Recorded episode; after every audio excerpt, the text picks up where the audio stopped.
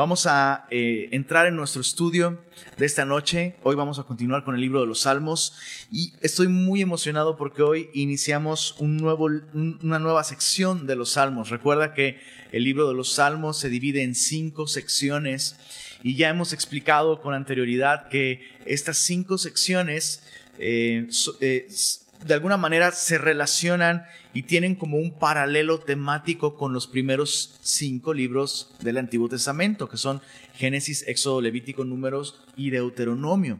Entonces, de la misma manera, estos cinco, eh, estas cinco colecciones o cinco libros que conforman los Salmos tienen las mismas temáticas que estos primeros cinco libros de, la ley. Y el día de hoy entramos con el, el libro 5 de los Salmos, que, tendría su paralelo en el libro de Deuteronomio. Y eso es muy, muy, muy revelador y muy útil para poder entender la temática de estos salmos que, que, vamos a empezar a estudiar el día de hoy, porque el libro de Deuteronomio, recordemos que es el libro en el que se renueva el pacto de Dios con la nación de Israel. Recordemos que la nación de Israel fue liberada, fue sacada de Egipto, y eh, Dios les da la ley a través de Moisés.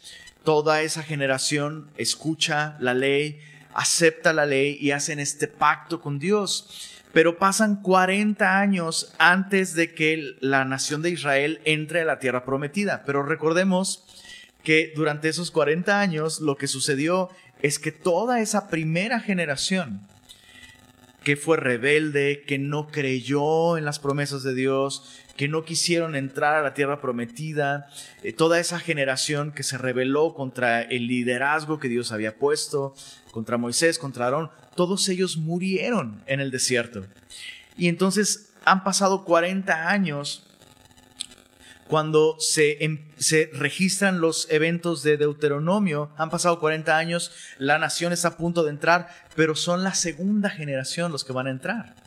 Son todos aquellos que que eh, realmente pues no estaban muy conscientes o ni siquiera habían nacido cuando se leyó por primera vez la ley y lo que Dios hace es renovar su pacto con esta generación.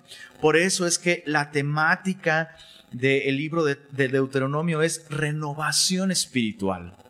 Algunos, de hecho, eh, muy, muy atinadamente em, comentan que el el significado literal de Deuteronomio es segunda ley, pero realmente no se les está entregando una segunda ley, sino la ley que se les entregó por una segunda vez. Dios reafirmando, renovando, recordándoles el pacto. Y creo que el día de hoy, tú y yo, muy bien podríamos necesitar renovación espiritual. Entonces, justo estos salmos, desde el Salmo 107 hasta el Salmo 150, tienen como propósito, como temática, traer eso, traer una renovación espiritual a nosotros, recordarnos la palabra, los pactos de Dios. Y esto va a implicar eh, en muchos salmos, pues recordar, recordar aquello en lo que hemos fallado, recordar aquello en lo, en lo que hemos olvidado. Eh, la voluntad de Dios para nuestra vida. Así que me gustaría orar y pedir al Señor que traiga justo esto, que traiga renovación espiritual a todos nosotros. ¿Me acompañas a orar? Padre, gracias por esta porción de tu palabra. Muchas veces hemos dicho, Señor, que creemos con todo el corazón que toda tu palabra es inspirada por ti, lo que quiere decir que tiene tu aliento, tu capacidad de dar vida viene de ti, Señor, y que toda ella es útil para enseñar, para redarguir, para corregir, para instruir en justicia, a fin de que seamos enteramente preparados para toda buena obra. Y creemos que, que, es así, que tu palabra no vuelve vacía, sino que será prosperada en todo aquello para lo que tú la enviaste. Así que te pedimos que esta porción de tu palabra cumpla este propósito de, traer renovación espiritual a todos nosotros. Renuévanos, Señor. Así como lo cantábamos hace un momento. Aún hay mucho que, que deseamos y que reconocemos que tú puedes transformar en nuestra vida. Y te pedimos que lo hagas a través de tu palabra. En el buen nombre de Jesús. Amén. Amén. Muy bien. Salmo 107. Este salmo se divide de un modo muy natural en tres grandes porciones. De los versos 1 al 3 tenemos como una introducción a este salmo y desde los versos 4 al 32 em, tenemos una temática muy marcada, es una invitación a alabar al Señor. De hecho, en los versos 1 al 3 justamente lo que el salmista hace es exhortarnos, animarnos, invitarnos a alabar a Dios, todos aquellos que hemos sido rescatados por Él. Y desde los versos 4 hasta el verso 32, el salmista em, eh, divide eh, eh, toda esa, en toda esta sección, divide en varios motivos por los cuales nosotros podremos adorar o alabar al Señor y vamos a ir estudiando esto poco a poco. En los versos 33 al 43, el salmista termina con una exhortación a adquirir sabiduría y, a aprender. Entonces, em, dice así, versos 1 al 3, en esta introducción, dice, alabad a Jehová, porque Él es bueno, porque para siempre es su misericordia. Díganlo los redimidos de Jehová los que ha redimido del poder del enemigo y los ha congregado de las tierras del oriente y del occidente, del norte y del sur. Eh, todos los comentaristas bíblicos están de acuerdo con que este salmo es un salmo post-exílico. Eso quiere decir que es un salmo que se escribió después del exilio del reino de eh, el sur de Judá, en Babilonia. Después de que la nación estuvo allá en Babilonia por, por 70 años, pues eh, la nación puede volver a la nación de, a, la tierra prometida y eh, una vez más con este tema de restauración, de renovación, pues este salmo inicia justamente con, con este escenario. La nación de Israel puede volver y el salmista anima y exhorta, invita a que todos aquellos que han sido redimidos, rescatados por medio del pago de un precio, alaben al Señor. Y dice ahí, porque Él es bueno, porque para siempre es su misericordia. Y eso es algo que necesitamos tener en mente y tener muy cerca de nuestro corazón de otra manera no podremos aspirar a una vida renovada constantemente. Eh, necesitamos recordar que Dios es bueno y que su misericordia es para siempre. Así que mientras tú estés vivo, mientras, mientras, mientras tengas aliento, mientras tu corazón esté latiendo, eres, e, eres un candidato de la bondad de Dios. Puedes, puedes aspirar a la misericordia y a la bondad de Dios y puedes vivirla. Pero tienes que venir a Él.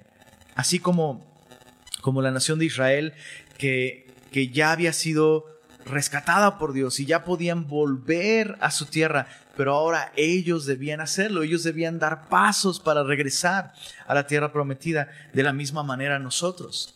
Si tú te sientes lejos de casa, si tú crees que has no sé, has errado en el camino, te has apartado del Señor y te sientes así como ese hijo pródigo, lejos, lejos, apartado del Señor, pues eh, esta porción de la Biblia es para ti. El Señor es bueno, su misericordia es para siempre, siempre puedes volver al Señor y Él siempre, siempre va a recibirte. Él siempre está esperando que los suyos regresen. Y justamente así comienza en, los versos 4 al 9. Eh, eh, en toda esta sección, en el, resto del salmo, el salmista va precisamente a explicar cómo esta misericordia de Dios se manifiesta de distintas maneras. En los versos 4 al 9 vemos la misericordia de Jehová hacia aquellos que están perdidos, lejos de casa, peregrinos buscando un hogar. Dice así, verso 4, anduvieron perdidos por el desierto, por la soledad del camino, sin hallar ciudad en donde vivir. Hambrientos y sedientos, su alma desfallecía en ellos.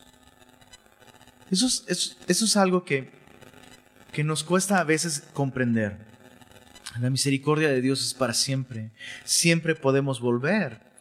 Y volver al Señor es imposible sin su misericordia. Pero ya que Él nos ha dado una misericordia que es para siempre, siempre es posible volver, pero volver es complicado y volver es difícil.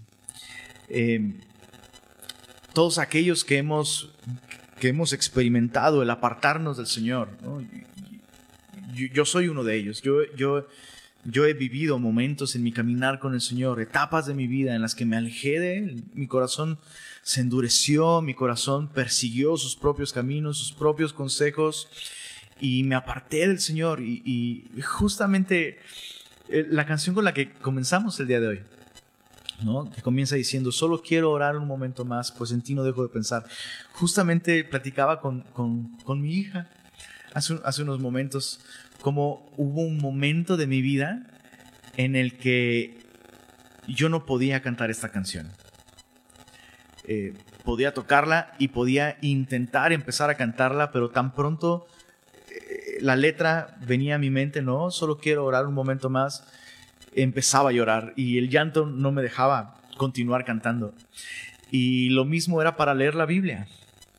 Intentaba leer la Biblia y no podía leer. O sea, solo me sentaba y ponía la Biblia frente a mí y, no podía. o sea, la abría y empezaba a llorar, empezaba a llorar.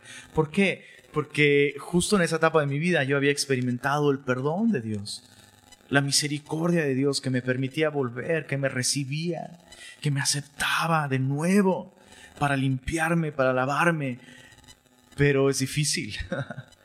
Eh, su amor estaba ahí, su amor era exactamente el mismo, su amor no cambia. Pero para mí recuperar la confianza ante el Señor, la libertad, era difícil. Y, yo necesitaba hablar en oración con Él, necesitaba leer su palabra, pero era difícil, era complicado y solo lloraba, lloraba y era difícil. Y, justamente creo que este, esta porción refleja lo que podrían haber sentido estos hombres y mujeres que, habiendo estado en Babilonia, ahora podían volver. Ya imagínalos, ya saliendo de Babilonia, bueno, ya somos libres, pero aún no estamos ahí, aún no estamos en Jerusalén. Su misericordia ha hecho posible que nosotros volvamos, el Señor está con nosotros, sí, pero aún hay mucho tramo que recorrer, hay que caminar y, el restaurar, el renovar esta relación del pueblo de Dios con su Dios implicaba que ellos completaran este viaje de regreso. Y seguramente en ese viaje de regreso Dios trató muchas cosas con ellos y ellos debían depender del Señor, pero el viaje no fue fácil, fue cansado, fue fatigoso. Y, justamente así describe eh, el Salmo a estos hombres y mujeres que volvían perdidos, la soledad en el camino, sin hallar ciudad, hambrientos, sedientos, su alma desfallecía en ellos.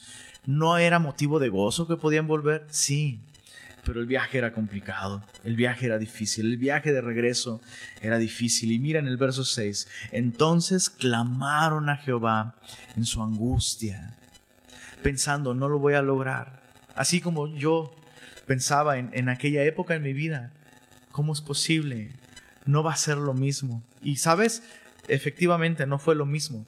La restauración que Dios trajo a mi vida mi relación con el Señor no fue la misma, fue mejor. fue mejor.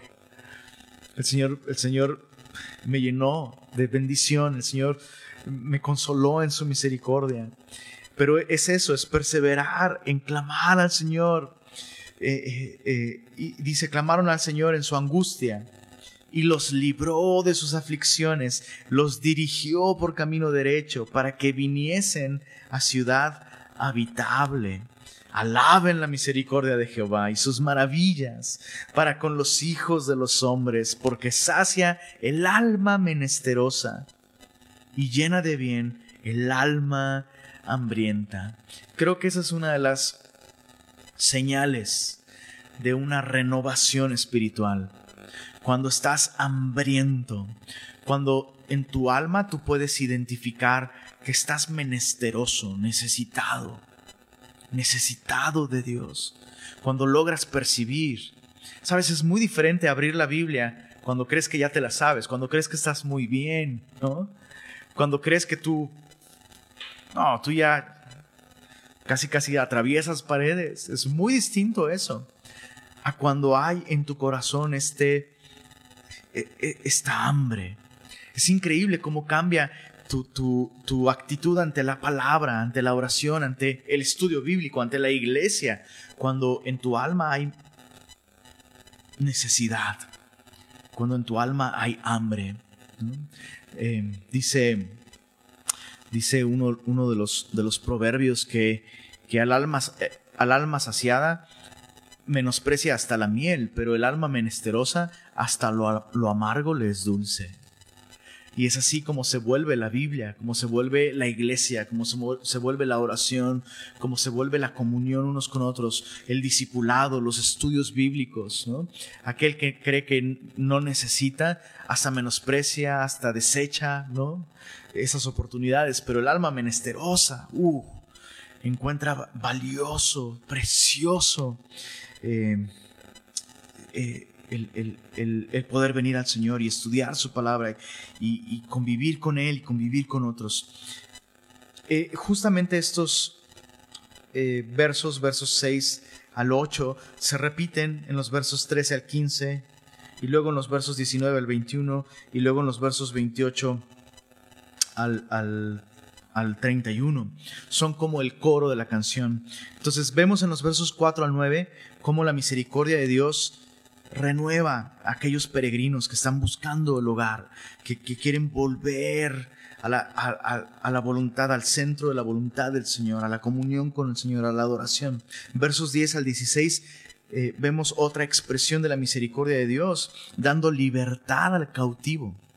Los versos anteriores nos hablan de cómo Dios en su misericordia le da hogar al peregrino, pero ahora versos 10 al, al 16 vemos cómo Dios le da libertad al cautivo y dice así, algunos moraban en tinieblas y sombra de muerte, aprisionados en aflicción y en hierros, por cuanto fueron rebeldes a las palabras de Jehová y aborrecieron el consejo del Altísimo. Por eso quebrantó con el trabajo sus corazones, cayeron y no hubo quien los ayudase.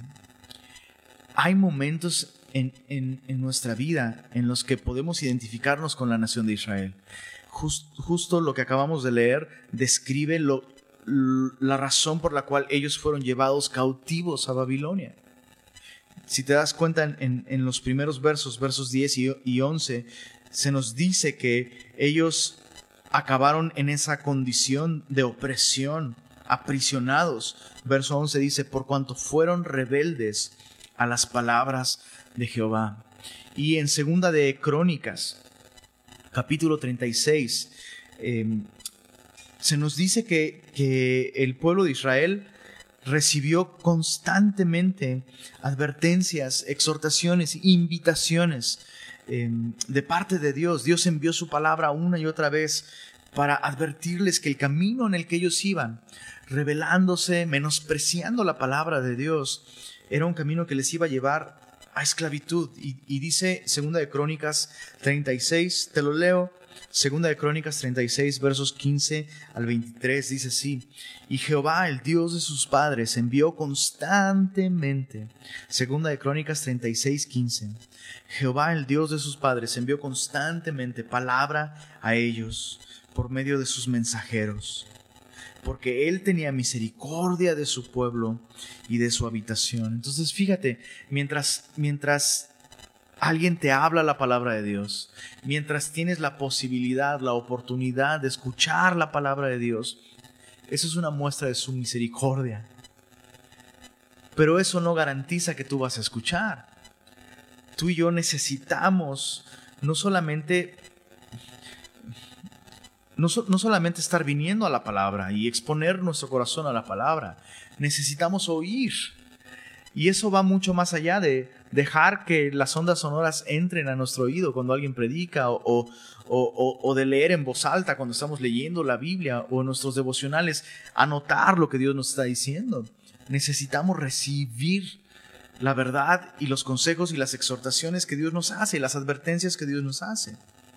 Entonces Dios envió constantemente palabra a ellos. Dice el verso 16, segunda de Crónicas 36, 16. Mas ellos hacían escarnio de los mensajeros de Dios y menospreciaban sus palabras, burlándose de sus profetas, hasta que subió la ira de Jehová contra su pueblo y no hubo ya remedio.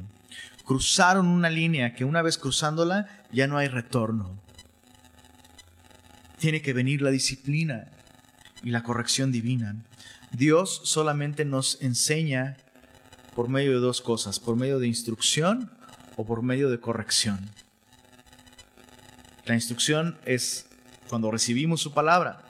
Si dejamos de recibir su palabra y si somos sus hijos, Dios nos corrige. Dice el verso 17, segunda de Crónicas 36, 17. Por lo cual trajo contra ellos al rey de los caldeos, que mató a espada a sus jóvenes en la casa de su santuario, sin perdonar joven ni doncella, anciano ni decrépito, todos los entregó en sus manos. Ellos no querían a Jehová como su rey, no se sometían a su reino. Entonces Dios permitió que cayeran en manos de otros reyes. Y si te das cuenta, este rey, el rey de los caldeos, mató a, todos en el santuario. Obviamente la nación pensó, nos vamos a refugiar en el Señor. Y se metieron al santuario, pero pues ellos en su corazón jamás vieron el santuario como un lugar donde ellos se, encontraban con su Dios. Ellos no, no amaban a Dios, no deseaban honrar al Señor, no querían al Señor en sus vidas. Entonces el templo perdió completamente todo significado. Dice el verso 18, asimismo todos los utensilios. Perdón, aclaro esto porque muchas veces pueden pasar cosas cosas duras en nuestra vida que son la disciplina de Dios y pensamos, bueno, ¿por qué Dios permite esto si yo voy a la iglesia? O si yo leo la Biblia, o si yo me congrego. Bueno, tal vez, justamente como decíamos hace un momento, haces todas esas cosas, pero realmente no estás escuchando al Señor. Dice en, el verso 18, asimismo todos los utensilios de la casa de Dios, grandes y chicos, los tesoros de la casa de Jehová, los tesoros de la casa del rey y de sus príncipes, todo lo llevó a Babilonia. Verso 19, segunda de Crónicas 36, y quemaron la casa de Dios y rompieron el muro de Jerusalén y consumieron a fuego todos sus palacios y destruyeron todos sus objetos deseables. Los que escaparon de la espada fueron llevados cautivos a Babilonia y fueron siervos de él y de sus hijos hasta que vino el reino de los persas, para que se cumpliese la palabra de Jehová por boca de Jeremías, hasta que la tierra hubo gozado de reposo, porque todo el tiempo de su asolamiento reposó, hasta que los setenta años fueron cumplidos. Interesante, todo el tiempo que la nación de Israel vivió en la tierra prometida, no guardaron ni los días de reposo, ni los años de jubileo, que eran años de reposo, no los, no los guardaron. Y el total de años de jubileo que tenían, que le debían a la tierra, eran 70. Y entonces Dios los saca de la tierra prometida y Dios le paga a la tierra prometida los 70 años de reposo que la nación de Israel debía darle para no trabajar la tierra. Entonces, ¿qué aprendemos de esto? Que no hay manera de romper la voluntad de Dios en nuestra vida sin tener que vivir las consecuencias. No, no existe manera. Todo aquello, todo aquello que tú y yo desechamos de la palabra de Dios y que aparentemente, mira, deseché la palabra de Dios y no me ha pasado nada todo lo que el hombre sembrare, eso también segará. Entonces la nación de Israel por 70 años fue llevada cautiva para darle a la tierra el reposo. 70 años le debían. Interesante. Verso 22. Mas al primer año de Ciro, rey de los persas, para que se cumpliese la palabra de Jehová por boca de Jeremías, Jehová despertó el espíritu de Ciro, rey de los persas, el cual hizo pregonar de la de palabra y también por escrito por todo su reino, diciendo, así, dice Ciro, rey de los persas, Jehová el Dios de los cielos me ha dado todos los reinos de la tierra, y él me ha mandado que le edifique casa en Jerusalén, que está en Judá, quien haya entre vosotros de todo su pueblo, sea Jehová su Dios con él, y suba. Y es lo que vemos que Dios hizo. A esta nación que fue rebelde a la palabra de Dios, que se rebelaron al reino de Dios en sus vidas. Dios les da lo que, los que quiere. No, no quieres que yo sea tu rey, voy a dejar que otro sea tu rey. Y eso es algo que nosotros debemos, debemos aprender cuando vamos buscando nuestra propia voluntad, ¿no? Nuestra libertad, Terminamos siendo esclavos de nuestra libertad. terminamos aprisionados, terminamos eso, presos de nosotros mismos, de nuestros deseos.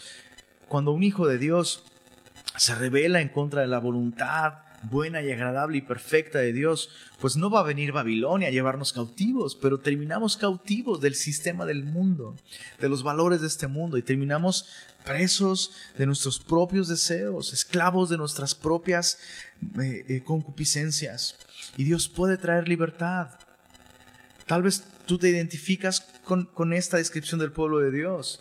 Eres el pueblo de Dios, has conocido al Señor, pero te has revelado, has perseguido tus propios deseos, tus propios consejos y terminaste hastiado de las consecuencias de tu, seguir tu propia libertad y tus propios consejos. Clama al Señor. Clama al Señor. Dice el verso 12, por eso quebrantó con el trabajo sus corazones. Dios permitió que la nación de Israel terminara quebrantada con, el, con la opresión. Y dice el verso 12, cayeron y no hubo quien los ayudase. ¿Por qué? Porque Dios deseaba que ellos voltearan al Señor. Luego que, luego que clamaron a Jehová en su angustia, dice el verso 13 los libró de sus aflicciones, los sacó de las tinieblas y de la sombra de muerte, y rompió sus prisiones. Alaben la misericordia de Jehová y sus maravillas para con los hijos de los hombres, porque quebrantó las puertas de bronce y desmenuzó los cerrojos de hierro. Ese es el, el coro de la canción. Versos 17 al 22. Ahora ya no vemos que Dios le da hogar al peregrino y que Dios le da libertad al cautivo, ahora vemos que Dios le da sanidad al enfermo. Y dice así, fueron afligidos los insensatos a causa del camino de su rebelión y a causa de sus maldades. Su alma abominó todo alimento y llegaron hasta las puertas de la muerte. Es muy interesante la descripción que se hace en esta porción. Eh, de este tipo de personas. Dice, fueron afligidos los insensatos a causa del camino de su rebelión. Menciona que estas personas les falta sabiduría, son insensatas, son necias en, en seguir los caminos de su propia rebelión. Y dice aquí que a causa de sus maldades, Verso 18, su alma abominó todo alimento y llegaron hasta las puertas de la muerte. Entonces son personas que por perseguir su propia maldad, su propio pecado, terminaron enfermos como consecuencia de su propia maldad. Es muy importante explicar y, aclarar algo. No todas las enfermedades son consecuencia directa del de un pecado específico. Es terrible cuando eh, de pronto se malinterpreta la enseñanza bíblica y se enseña que toda persona que está enferma es, ah, algún pecado habrá cometido. No, la Biblia no enseña esto y, y, un ejemplo muy claro de esto es el ciego de nacimiento. Cuando los discípulos ven a este ciego de nacimiento, le dicen, le preguntan a Jesús, ¿quién pecó, este o sus padres para que naciera así? Y Jesús dijo, no, ni este ni sus padres pecó para que él estuviera así, sino Él nació así para que la gloria de Dios se manifestara en su vida. Entonces, no todas las enfermedades son una consecuencia directa del pecado, pero la Biblia sí enseña que hay casos en los que la enfermedad es un resultado directo del pecado. Y hay muchísimas maneras en las que tú y yo hemos podido comprobar esto. Si somos malos mayordomos de, de lo que Dios nos ha dado, ya sea la alimentación o el tiempo, ¿no? Por poner un ejemplo, si somos malos mayordomos del tiempo y somos desorganizados o adoramos el trabajo y por tanto el tiempo para descansar es mínimo o nulo, eso va a afectar nuestra, nuestra salud. Otro ejemplo, si consumimos sustancias nocivas para la salud, ¿no? Eh, si consumimos drogas o alcohol en exceso, eh, bueno, las drogas generan adicción. Entonces, eh, terminaremos sufriendo nuestro propio cuerpo consecuencias de eso. lo mismo es con la pornografía. Si consumes pornografía, tu cuerpo genera adicción a la pornografía y, eso te va a llevar a una vida de inmoralidad que finalmente puede traer consecuencias incluso físicas. Entonces, em, de hecho, es, yo creo que la descripción del verso 18 eh, describe muy bien, se asemeja mucho a, a la condición de un adicto o de un alcohólico. Dice, su alma abominó todo alimento y llegaron hasta las puertas de la muerte. Dice el verso 19, me encantan los peros, los peros de Dios. Dice, pero clamaron a Jehová en su angustia y los libró de sus aflicciones. Envió su palabra y los sanó y los libró de su ruina. Y, eso es algo que, que tú debes, debes saber. Si tú, si tú estás preso de algo, si tú eres adicto a algo el día de hoy, puedes ser libre si tú clamas al Señor. la única condición es que tú reconozcas que esa adicción es algo que tú mismo escogiste. esta, porción es muy clara. Fueron afligidos los insensatos a causa del camino de su rebelión y a causa de sus maldades esa condición en la que estos enfermos que abominaron todo alimento y llegaron casi a las puertas de la muerte, esta condición se la ocasionaron a sí mismos. Y creo que eso es una de las razones por la que muchas veces personas que tienen algún tipo de adicción no logran, no logran recibir esta libertad que el Señor promete. Eh, hay, hay casos así, he conocido casos así. Pastor Lenin, es que yo ya oré, yo ya pedí y, Dios no me libera. Y muchas veces platicando con esas personas, descubres que, que no han llegado a admitir que esa condición que ellos tienen es pecado. Y es un pecado, es una maldad que ellos, mismos ellos mismos han escogido. Se siguen viendo como víctimas. Que he tenido una vida difícil, o es que mis padres, no sé, lo que sea. Y, ahí es en donde está el problema. Porque eh, esos, que claman aquí y que son librados de esta, de esta opresión, reconocen que esa opresión fue el resultado de seguir sus propias maldades y el camino de su propia rebelión. No le echan la culpa a otros, no culpan a la vida, a las circunstancias, ellos reconocen y ellos claman sabiéndose culpables y en arrepentimiento, pero también en confianza. Ellos creen que Dios puede librarles y Dios les libra. Y es lo mismo, si tú estás preso el día de hoy de pornografía, de amargura, eh, si tú eres adicto a, cualquier tipo de, droga o, o al alcohol, necesitas reconocer que has pecado, necesitas reconocer que tú, que tú has tomado esas decisiones y que tú has pecado. Y el Señor es amplio en perdonar. Mira, es justamente lo que dice aquí. Verso 21. Alaben la misericordia de Jehová y sus maravillas para con los hijos de los hombres.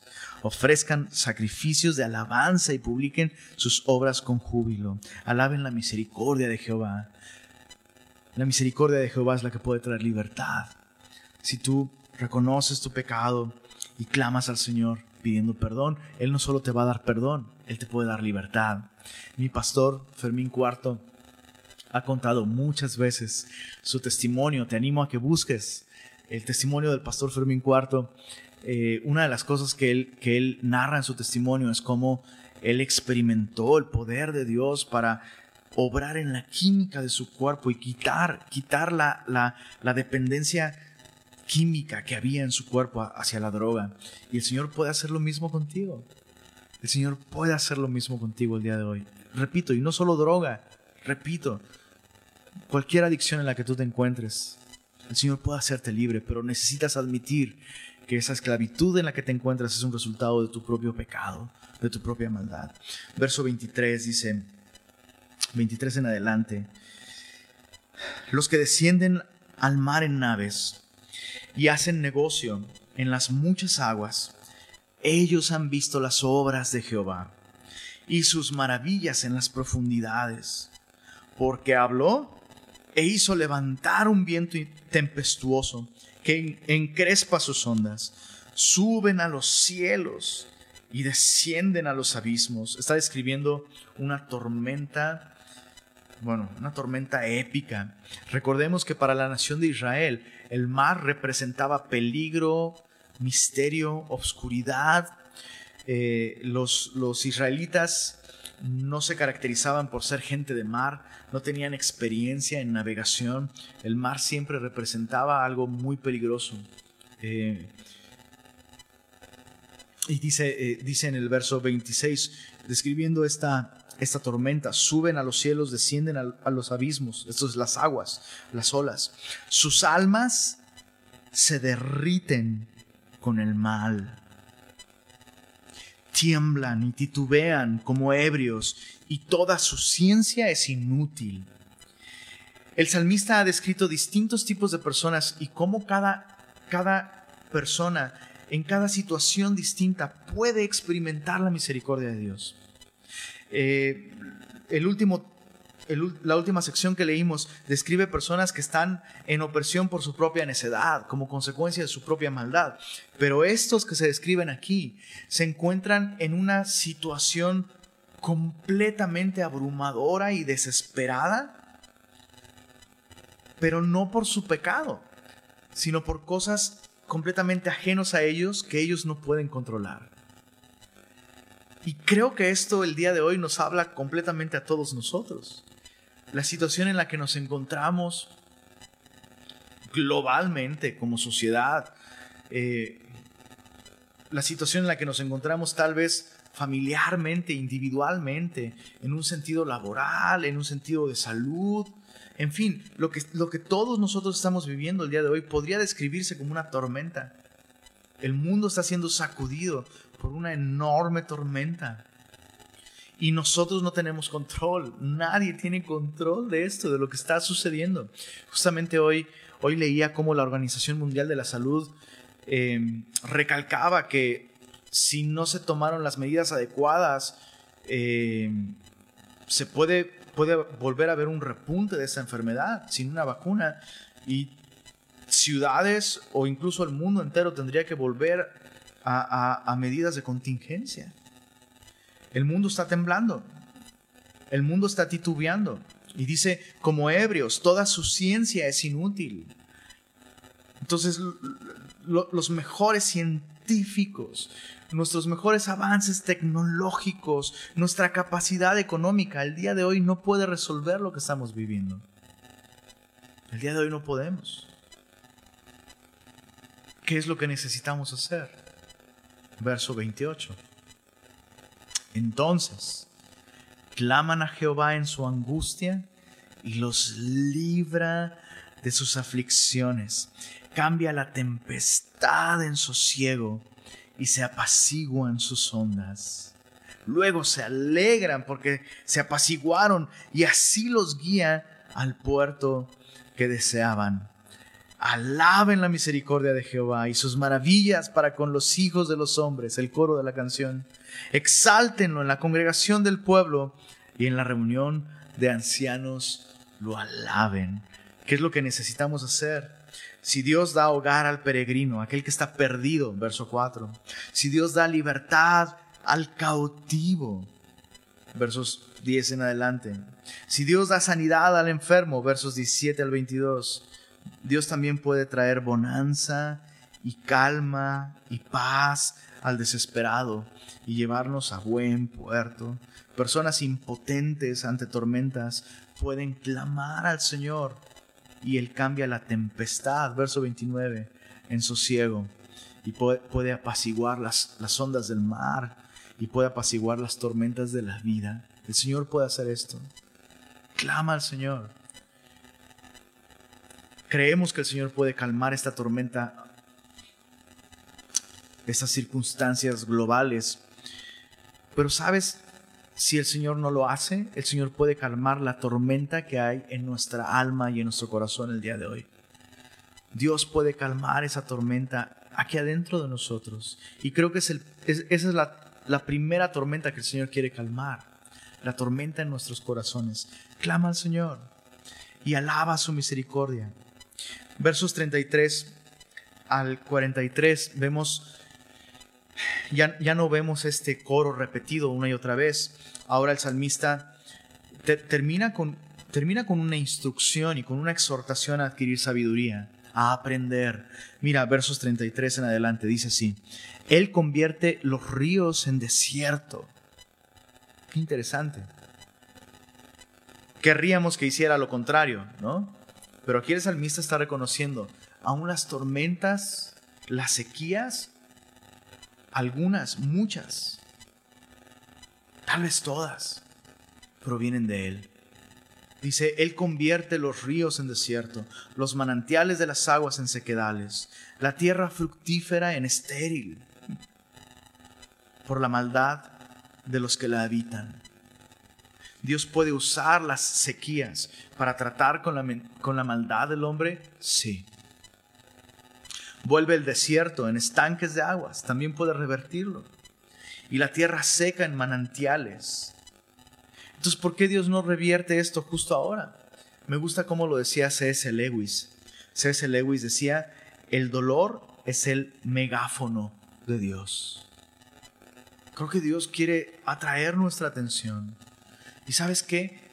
Todo, toda aflicción y todo dolor que pueda llevarnos al Señor y que pueda hacer que volteemos nuestros ojos a Él, qué, bueno es. Se, convierte en un dolor bueno, en una circunstancia difícil buena.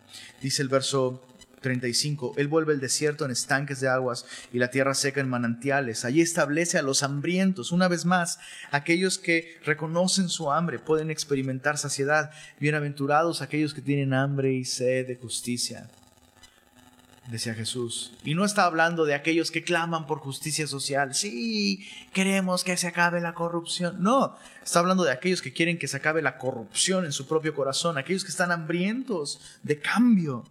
Aquellos que están hambrientos de ya no ser iguales. Aquellos que están hambrientos de una vida distinta porque reconocen su propia maldad. A, esos Dios sacia y fundan ciudad donde vivir el Señor se vuelve su hogar. Siembran campos y plantan viñas y rinden abundante fruto. Sus vidas se llenan de fruto de justicia.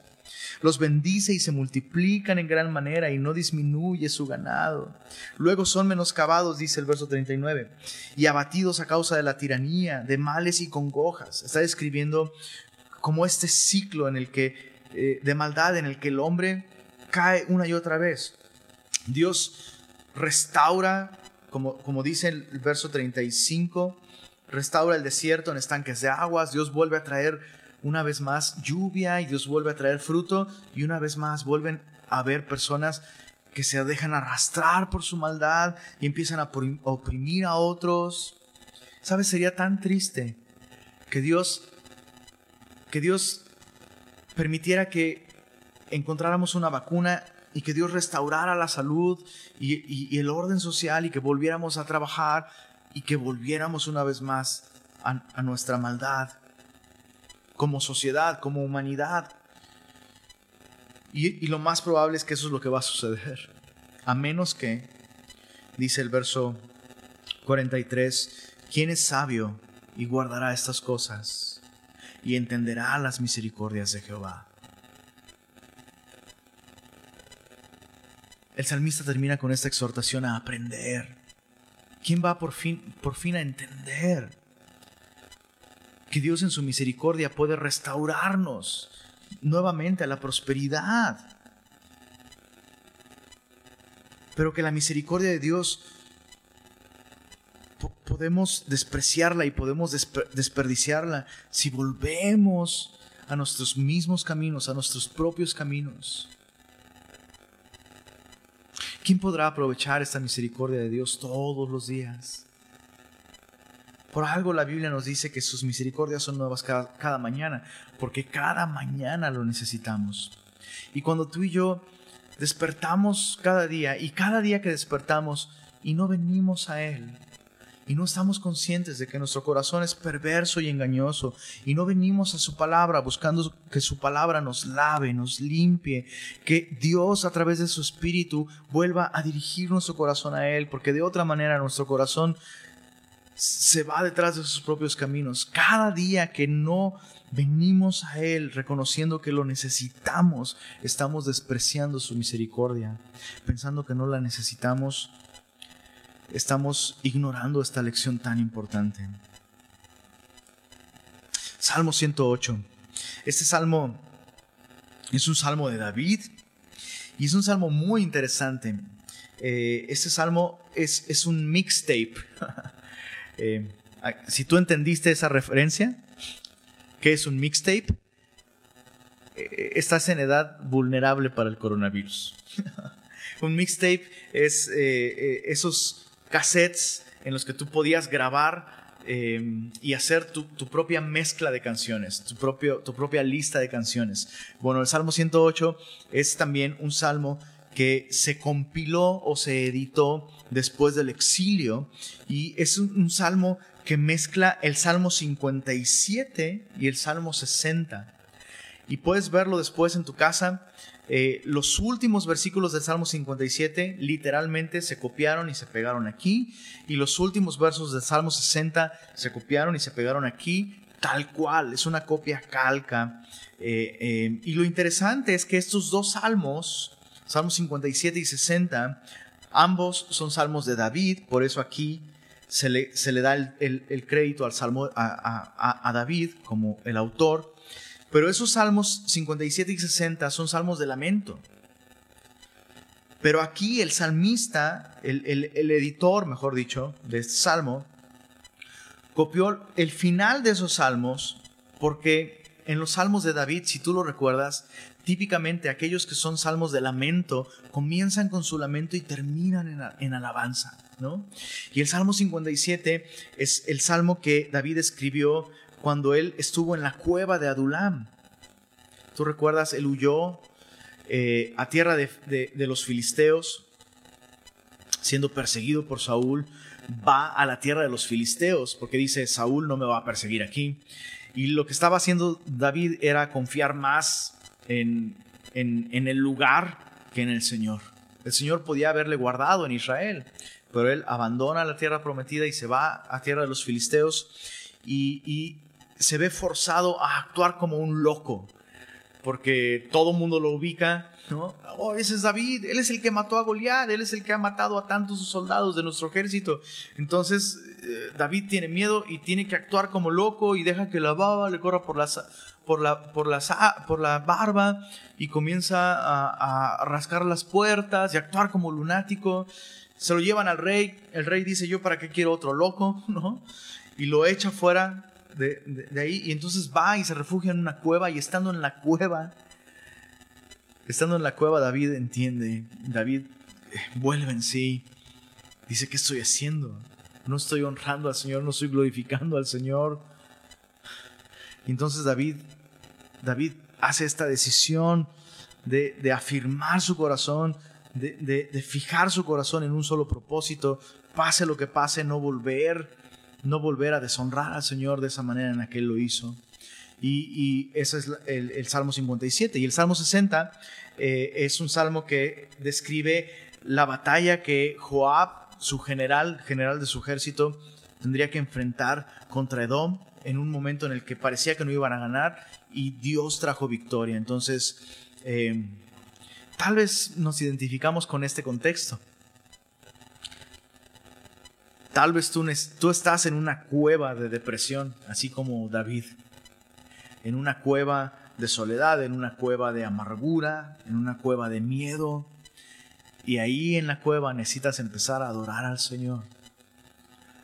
Eh, creo que los mejores salmos que, hizo David los escribió justamente eh, en esa cueva. Y dice así, Salmo 108, verso verso 1, eh, verso 1 al 6, nos describe un, un corazón firme, un corazón dispuesto. Dice, mi corazón está dispuesto, oh Dios.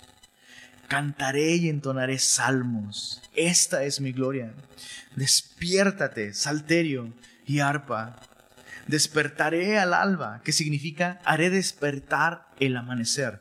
O sea, David no está diciendo aquí que él va a despertar temprano, sino que con su canción él va a hacer que las tinieblas se vuelvan en luz. Dice, te alabaré, oh Jehová, entre los pueblos, a ti cantaré salmos entre las naciones. Entonces, considerando el, contexto, David dice, ya no voy a negarte la gloria, ya no voy a actuar como un loco entre los filisteos, te alabaré entre los pueblos, cantaré salmos entre las naciones, porque más grande que los cielos es tu misericordia y hasta los cielos tu verdad. Exaltado sea sobre los cielos, oh Dios, y sobre toda la tierra sea enaltecida tu gloria, para que sean librados tus amados. Salva con tu diestra y respóndeme. Entonces David lo que está haciendo es disponer su corazón, afirmar su corazón para ya no negarle la gloria a Dios, esté donde esté. Esté en una cueva, esté entre filisteos, esté donde esté. Dice, mi corazón está dispuesto. Para nosotros eh, esta expresión podría, no sé, de pronto le, dices a alguien, oye, ¿estarías dispuesto a acompañarme a tal lado? Y para nosotros significa como, pues sí, estaría dispuesto. O sea, si se necesita, pues, pues sí. Pero esta palabra puede, puede traducirse como, como ya, ya completamente arreglado, acondicionado, afirmado para hacer algo. Em, de hecho, unas otras traducciones lo traducen así, como mi corazón está fijo, está firme, está preparado, está dispuesto para adorar. Y, sabes, esa es una lección importante que tú y yo debemos aprender. No podemos adorar a Dios en, en las distintas circunstancias que la vida nos, nos trae si no estamos dispuestos. Es decir, la adoración es una respuesta voluntaria e intencional a Dios y tú y yo debemos preparar nuestro corazón para adorar a Dios. El mejor ejemplo de esto es Job. El primer capítulo de Job describe cómo Job todos los días, todos los días, presentaba sacrificios a Dios por él y por sus hijos, por cada uno de ellos. Esto es costoso, esto demandaba mucho tiempo, pero David, perdón, Job estaba dispuesto a pagar ese costo. Todos esos animales eran costosísimos. El tiempo que demandaba presentar esos sacrificios era muy costoso. Y así hacía, dice, dice la Biblia, así hacía Job todos los días. ¿Y qué sucedió? Cuando llegó la prueba, la tribulación, la escasez, la enfermedad, cuando perdió a sus hijos, cuando lo perdió todo, Job rasgó sus vestidos, se postró en el suelo y adoró. ¿Por qué? Porque su corazón estaba preparado para adorar a Dios. Y David dice, ¿sabes qué? En esa, en esa cueva dice, he preparado una vez más mi corazón.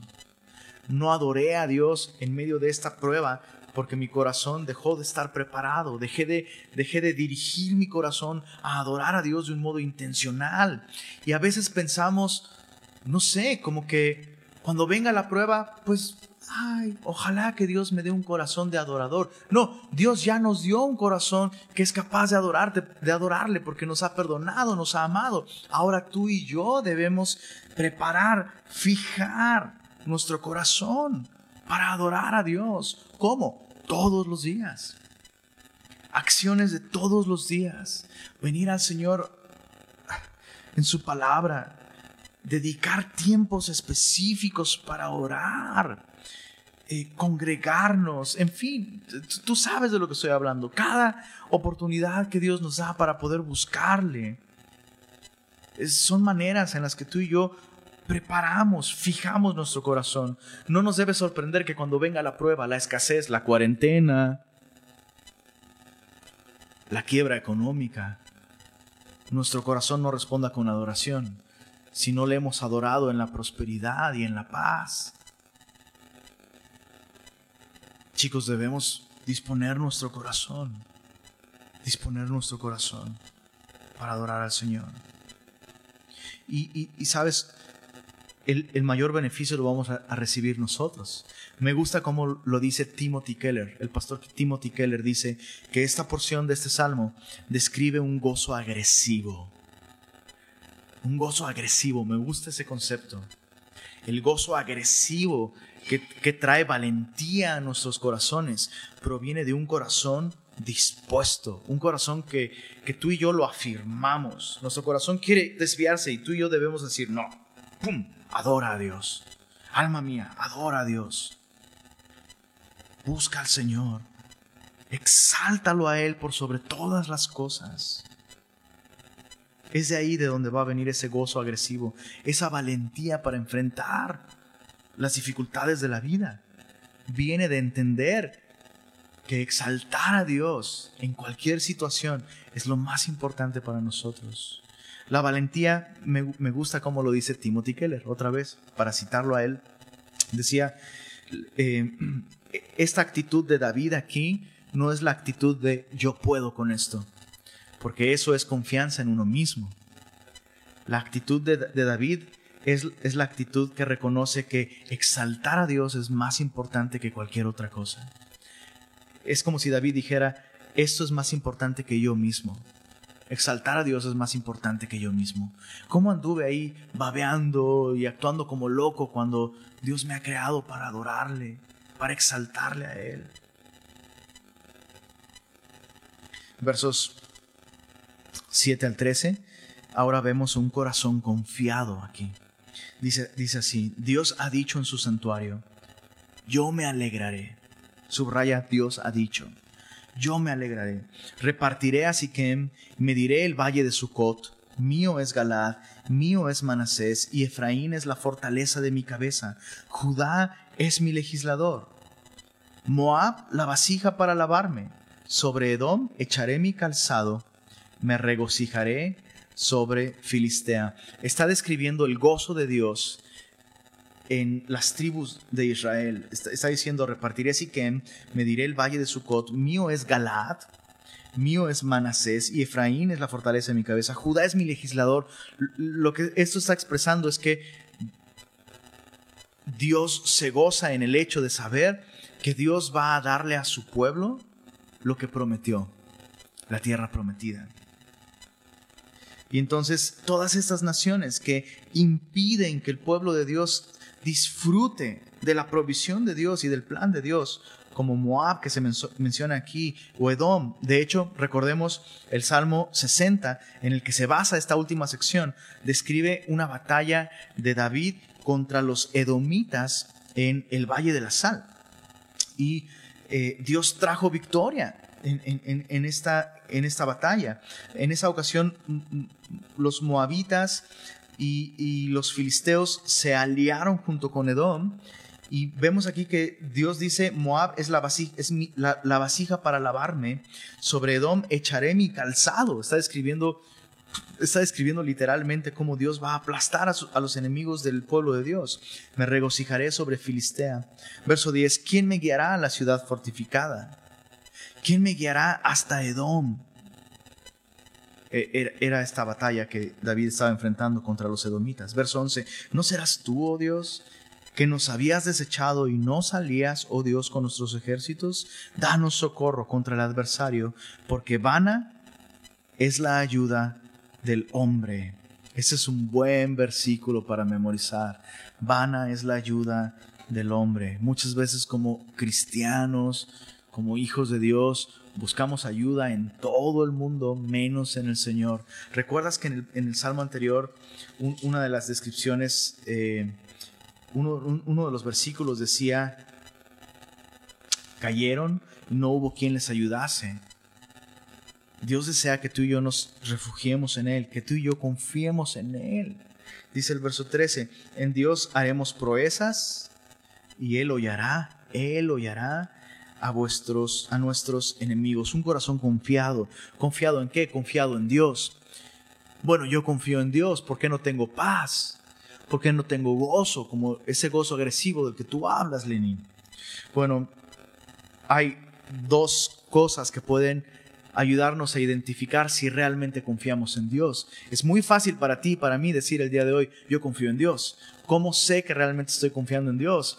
Hay un test que vemos aquí. Número uno, dice en el verso, en el verso 7, Dios ha dicho en su santuario, el salmista está expresando este gozo en Dios y esta confianza en Dios porque recuerda la palabra de Dios. Entonces, yo no puedo decir que yo confío en Dios si yo no valoro su palabra. Verás, si yo confío en Dios y confío entonces en que lo que Dios dice es verdad, en que sus promesas son, verdad, en que su sabiduría y su consejo son lo mejor para mí, yo voy a atesorar su palabra. No solo no solo en, el hecho de darle tiempo a su palabra y de buscar su palabra, sino voy a darle realmente el, el valor más importante a la hora de tomar decisiones, a la hora de vivir. Voy a confiar en Él. Y sí, también esto puede implicar recordar su palabra. Si creo que su palabra es importante, la voy a recordar.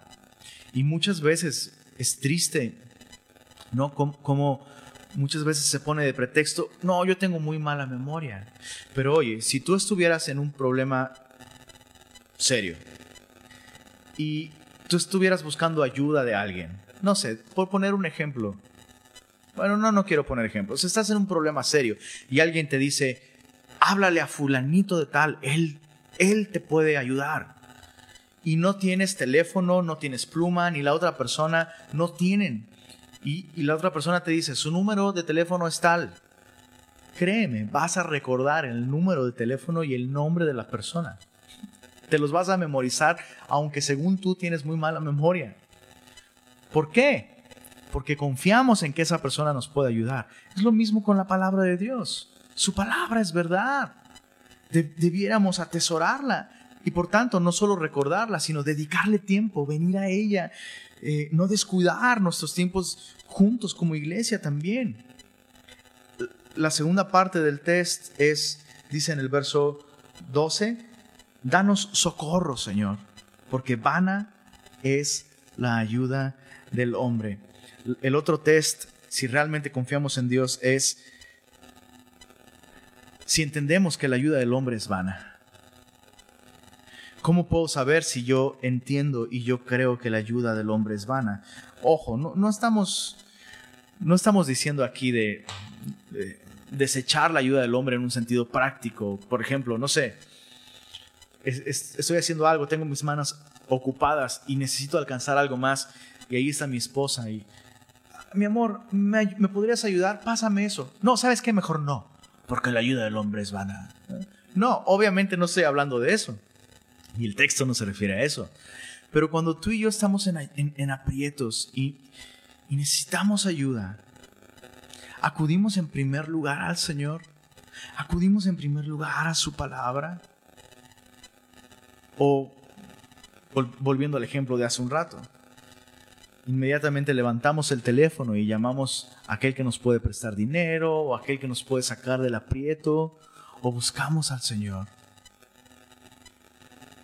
necesitamos, creo yo, el día de hoy, este gozo agresivo del que se habla aquí.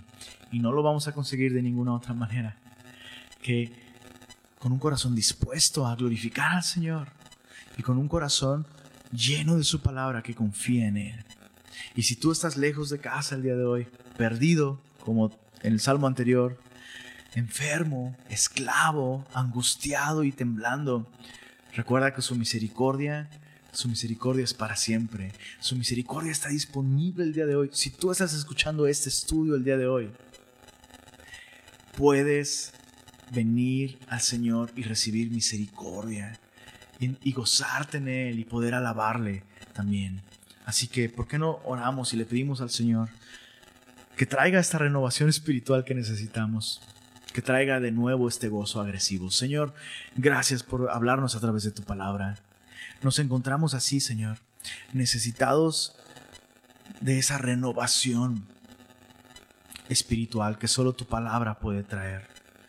Gracias, Señor, porque ya tu palabra el día de hoy nos ha movido a buscarte, ha abierto nuestros ojos para ver cuánta misericordia hay en ti. No deseamos seguir igual, Señor. Por favor, sácanos de la cueva en la que pudiéramos estar, Señor. Y, ayúdanos, por favor, Señor, nuevamente a, a encontrar en ti y en tu palabra ese gozo agresivo, Señor, que aún en medio de las tinieblas puede traer un nuevo amanecer. Gracias, Señor, porque estás cercano. Gracias, Señor, por tus maravillas para con todos nosotros. Gracias por tu misericordia, Señor. Amén.